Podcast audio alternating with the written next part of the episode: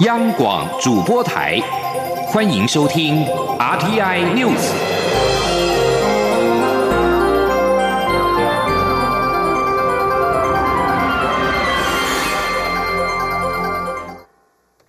各位好，我是主播王玉伟，欢迎收听这节央广主播台提供给您的 RTI News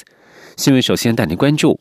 被誉为台湾文学之母的钟兆镇于十六号辞世，享其寿九十六岁。文化部长郑丽君今天表示，钟兆镇以《浊流三部曲》《台湾人三部曲》开启台湾大河小说的先河。第一部长篇小说《鲁冰花》脍炙人口，是跨跨时代台湾人共同的记忆。对于钟兆镇的辞世，他要表表达崇敬与无尽的哀思。文化部也将尽力协助家属治丧，并将会同客会呈请总统明令褒扬。科委会主委李永德今天上午也到中兆镇陵前拈香致意。他表示，中兆镇是名客家意识极为强烈的文学家。他透过自己的号召力，将客家文化向下扎根，用他的影响力为客家族群发声。台湾能够成为世界上唯一有完整客家政策的国家，中兆镇先生功不可没。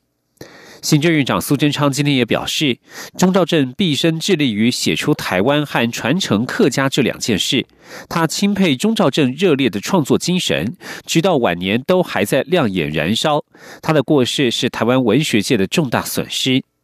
而蔡英文总统十六号表示，钟兆镇的过世不仅是台湾文坛的损失，他更失去了一位视他如己出的长辈。他会记得钟兆镇的叮咛，继续为台湾文化、客家文化而努力。继续将焦点转到地方，新北市长侯友谊今天上午到中和区公所为免扩大急难纾困的第一线同仁，他拿出新北市自制的纾困作业手册，表示其中清楚说明受理、审查到发送的程序，让基层同仁有所遵循，也因此让审核的件数倍增。中央无法做到的，新北市自己做，目前已经有十一个县市前来索取。前天记者欧阳梦平的采访报道。为了尽快让民众取得纾困金，新北市区公所假日加班处理。新北市长侯友谊十七号到中和区公所慰勉第一线同仁。侯友谊表示，基层同仁每天忙到凌晨两三点，假日也必须加班，非常辛苦。但为了协助有困难的民众，地方政府必须负起责任。侯友谊表示，他不断向中央反映，要求定出标准作业流程，让基层有所依循。但过了十天，中央仍然没有提出。他表示，中央无法做到的，新北市自己做。因此，他们研究出一本纾困作业手册，将受理、审核到发送时所碰到的困难与阴影整理出来，成了快速作业的葵花宝典，希望解决基层碰到的问题。目前也。已经有十一个县市前来索取。侯友谊说：“我们反映了很多次，希望有一个标准作业手册，那中央迟迟没有办法做出来，不晓得是不能还是不会。我们基层的地方的自己扛起责任来，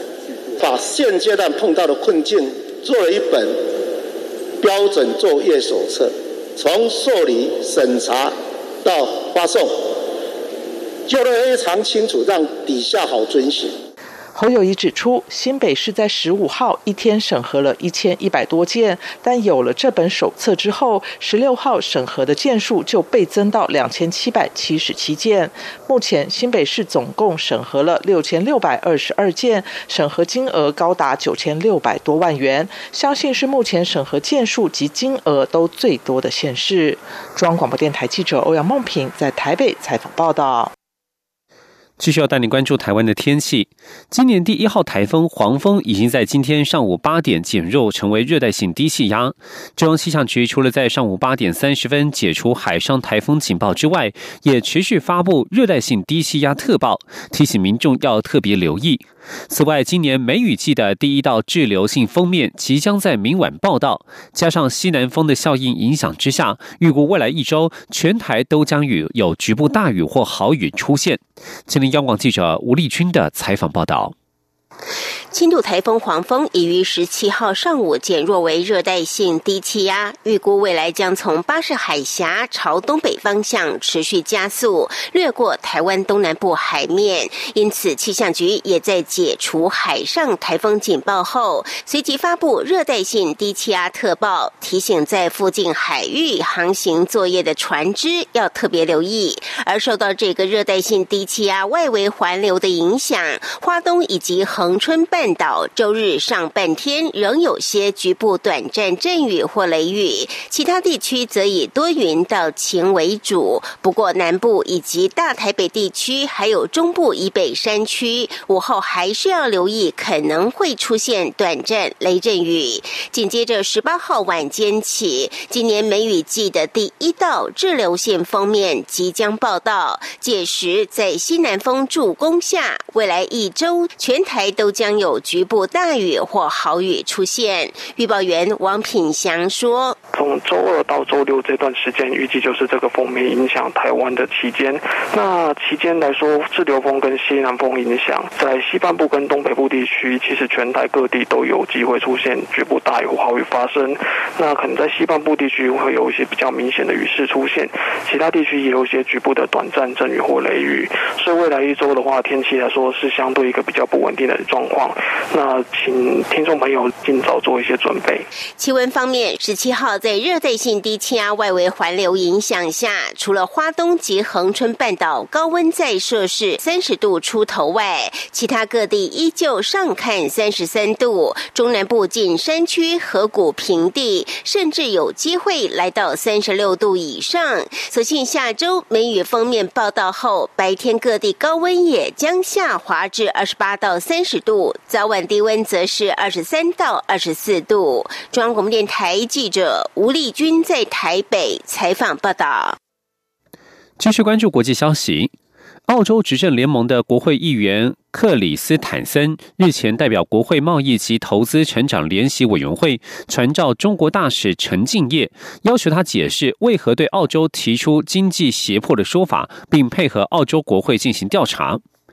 澳洲政府于四月倡议独立调查武汉肺炎疫情的起源。中国驻澳洲大使陈敬业随后回应，指澳洲的牛肉、红酒和教育产业可能因此受到中国抵制。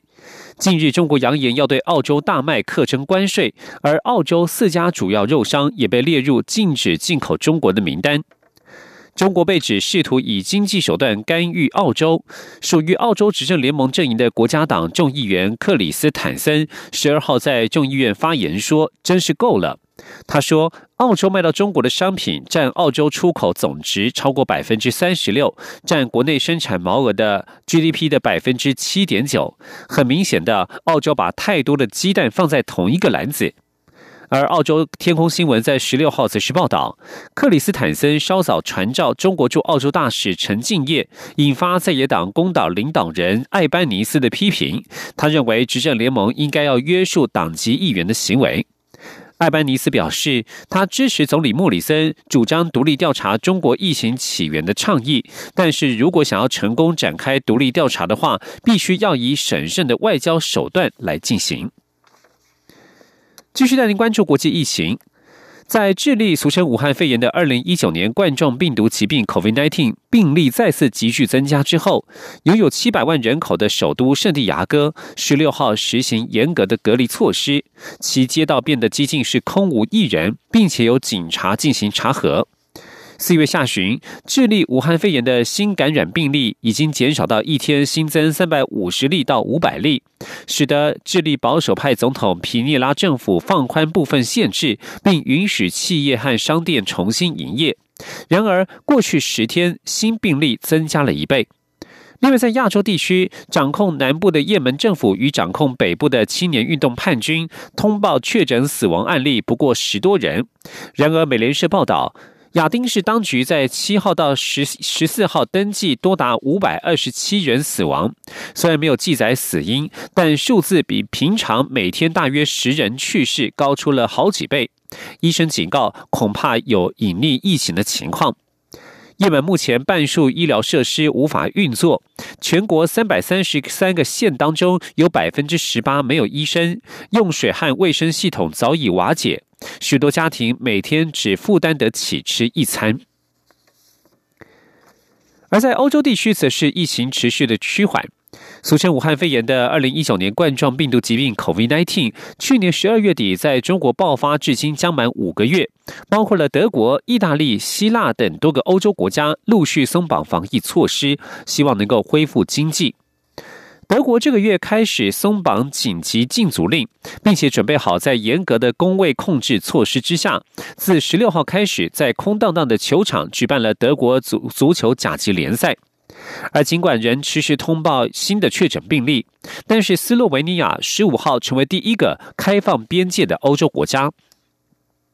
另外，爱沙尼亚、拉脱维亚、立陶宛共同成立了波罗的海安全旅行圈，这三个国家的公民和居民可以互相自由往来。而在法国，则是准备迎接松绑防疫措施以来的第一个周末。政府呼吁民众自我约束，并且强调警察将会取缔任何的大型聚会活动。疫情至今在全球已经夺走了超过三十万条人命，确诊人数也冠破四百五十万大关。在欧洲暑假即将来临之际，重要的旅游产业试图力挽疫情之下的经济颓势。而在美国。职业的运动赛事现在也希望能够尽快的恢复举行。根据美国职棒大联盟 MLB 所提出的复赛守则草案，为了防止 COVID-19 疾病蔓延，将禁止球员赛后使用球场的设施冲澡，场上严禁拥抱、击掌，也不允许嚼烟草或者乱吐瓜子壳等等。美国运动新闻网站《运动员》十六号报道，上代球员工会同意的限制条例将强制执行社交距离规范。也就是说，球员过去击出全垒打之后，回到本垒时与队友的拥抱、击掌等动作，如今都不准再出现。规范也将禁止球员嚼烟草，球员每周必须接受多次检测，每天量体温，双手每半局消毒一次。赛后，球员也不能够在球场冲澡。现在大联盟力拼于七月展开缩水的二零二零年球季，而他们认为这份长达六十七页的复赛守则将能够防止武汉肺炎疫情的蔓延。继续关注的是午间突发的国际消息，洛杉矶消防局表示，市中心十六号发生了一起爆炸，导致多栋建筑物起火，约有十名消防员受伤。爆炸大约发生在十六号晚间六点三十分。洛城消防局获报之后，随即前往，总共派出了两百三十多人到场，约有十名消防员在灭火过程当中受伤。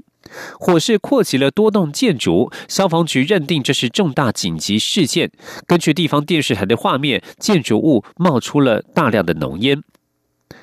以上新闻由王玉伟编辑播报，这里是中央广播电台台湾之音。四年一度的五二零总统就职日是中华民国台湾新的政治篇章。中华民国第十五任总统蔡英文将在二十号正式宣誓就职。当天上午十点，蔡英文总统将于台北宾馆户外广场发表就职演说。各界关注蔡总统的演说中，对于两岸关系是否会维持既有基调，还是会有新的方向。五月二十号上午九点五十分到十一点。中央广播电台华语网将使用网络影音与中短波频率，为您现场实况转播蔡英文总统的就职演说内容，并邀请学者专家分析蔡总统在第二任期的机遇与挑战。请锁定央广网站 triple w 点 r t i 点 o r g 点 t w 以及央广华语网频率收听。中国大陆华中地区听友，请使用中波一五五七千赫。短波一一八零零千赫，华南地区请使用短波九六六零千赫，华北地区为一二零二零千赫，东北地区为一五四六零千赫，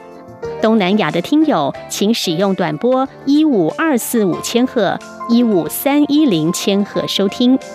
除了华语，五月二十号上午九点五十五分到十点三十五分。本台闽南语节目《央广下午茶》，客家语《央广客家粉丝团》，广东语《央广粤语园地》等脸书粉丝专业将以闽客粤语同步实况转播蔡英文总统就职演说。五月二十号，央广邀请您共同见证台湾民主政治的重要时刻。